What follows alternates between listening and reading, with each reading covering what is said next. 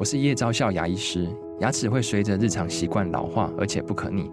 当珐琅质受损，牙齿结构会出现破裂，还有细微的小孔，导致我们牙齿变得又脆弱又敏感。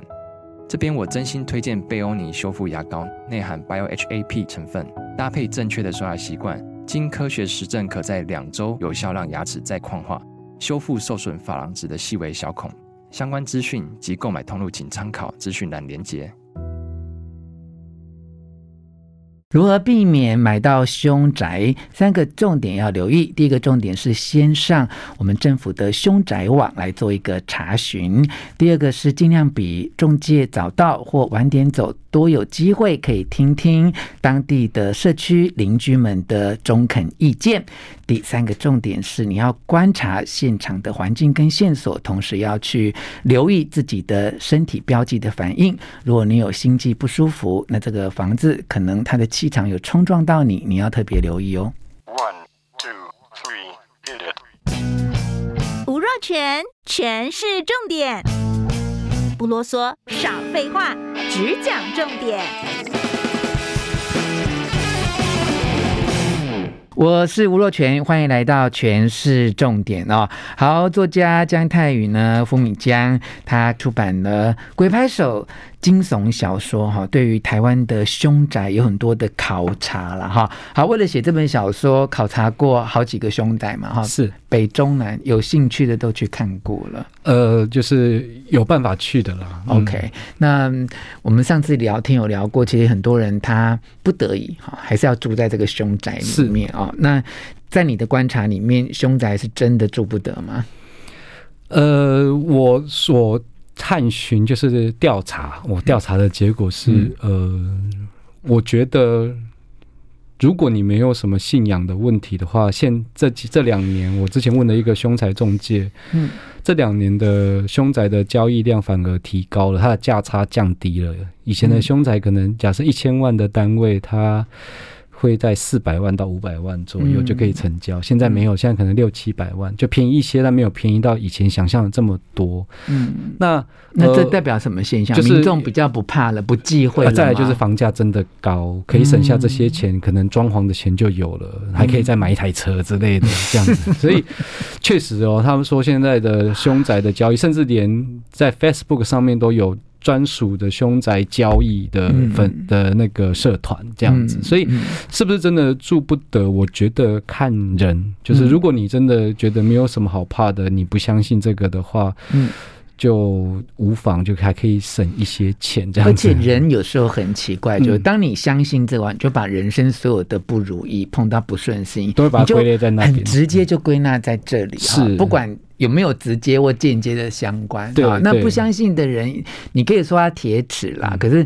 他就可能不会把其他的原因就直觉的，就是说，因为我住在一个凶宅里面，对，对，譬如说灯被打开，嗯、就是不相信的人就会说，哦，他又短路了，嗯，对，就是他会用一个非常理智的想法去面对，但是我还是想要提醒一下听众朋友，就是。嗯就是这个世界上所有知名的科学家，到他们的晚年，嗯，都会朝神秘学迈进，嗯、包含特斯拉啦、嗯、爱因斯坦啊，嗯、就是都是这个样子的。所以，其实神秘学它还是有一些呃宁可信其有的状况。所以我还是建议大家，就是可以再多想一想。嗯、好了，这是我们研究凶宅之后写出《鬼拍手》小说 家给大家的建议，就是说不要。不要真的就是完全，我觉得怕不怕是另外一回事。对，就你不要完全就觉得一定没有。是，我觉得也许你带着一种理解跟尊敬，那不管是因为现实生活经济环境所逼，你还是要住在一个或买一个凶宅，但你至少有这样的认识，不要很贴着说一定什么都没有。其实看你怎么跟他应对嘛。哈，好，访问过这么多的凶宅跟房仲啊，如果民众说啊，那。亲爱的姜泰宇先生，我到底要怎样才能够避免买到凶宅？我我老实告诉你，譬如说，我有以前以前很久以前的一个同事，哈，那他的他的他一个房子就借给他亲戚住，这样，然后后来他亲戚就在里面就轻生吗？对对对，然后呃，因为就在南部啦，那其实也不是那么多人知道，因为他就很低调，这样，那他。他是个南部人，他很老实，可他就一直来问我说：“哎，怎么办？以后这个房价会……我我我是安慰他说，那你不要张扬，我觉得也还好嘛。哈，可是这是卖方观点嘛？就我今天如果是买方的话，那我如何避免购入凶宅呢？呃，首先就是那个现在政府有一个网站叫凶宅网。啊、呃，这是政府的，对，就有个凶宅网，就是它确实可以查到非自然死亡的物件，在上面通通都有。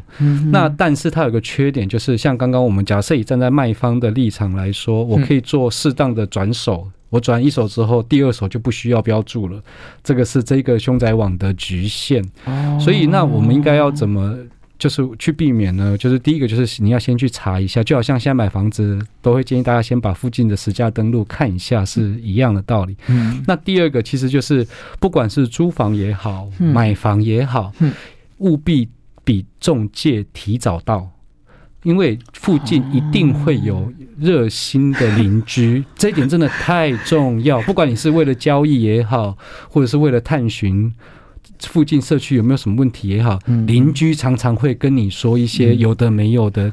通常，嗯，通常所有的事实都是藏在不起眼的对话里面，所以真的提早去，然后呃晚点走，中介走的时候你屁股扭一扭，又跑回现场去 多问两下，不会吃亏。而且到每个社区啊，都有你所谓的热心民众，没错，没错，没错。我们呃俗语哈叫做三姑六婆了哈。我跟你讲一个经验啊，就是好几年前我就呃我我附近有一个社区我很喜欢，那以前没有买到，我想说将来换房子可以考虑。然后哇，它真的很稀有事出，它不是凶宅，就一般都稀有事出。那我想说去看一下哈，那我也是真的是很幸运，就比中介早一点到。然后那个社区的民众就跟我讲说：“哦，吴先生。”你不要买这个，他们因为哈楼上那个邻居哈，就是半夜都会发生那个噪音，他们已经吵很久，他住不下去，他才要卖的。我一听到就哎，好险，好险，好险，好险。对对对对，好。那第三个建议，嗯，第三个建议，其实我是觉得要先思考一下，就是对于自己来说，就是呃，你是不是真的对凶宅这样的物件特别的敏感？嗯，因为如果你很敏感的话，其实相信自己，嗯，要进去房间看的所有线索。虽然说我从大概大学的时候就一直担任那个呃神奇小尖兵的工作，我念日文系都是女生嘛，她们住在外面会害怕的时候，就会说：“哎，你可不可以来帮我看一下房子？”嗯嗯，就是你进去一栋一个房子的之之前，嗯，你在入门之前，你有没有举例心悸？耳鸣，嗯嗯流汗，嗯然后觉得昏昏沉沉，嗯嗯。甚至是我遇过最夸张的是，都还没有开门就感觉里面有一股气要直接往脸上冲。嗯。一定要掌握这些线索，而且只要掌感觉到有一点点不对劲，其实就不要了，甚甚至最好就掉头就走。这是我给大家的建议，相信自己的本能反应。好，谢谢姜太宇、付敏江给我们的提醒，希望你会喜欢这一集的诠释重点，请你帮我转发给你的亲友，而且要给我五颗星的评价哦。我们下次再见。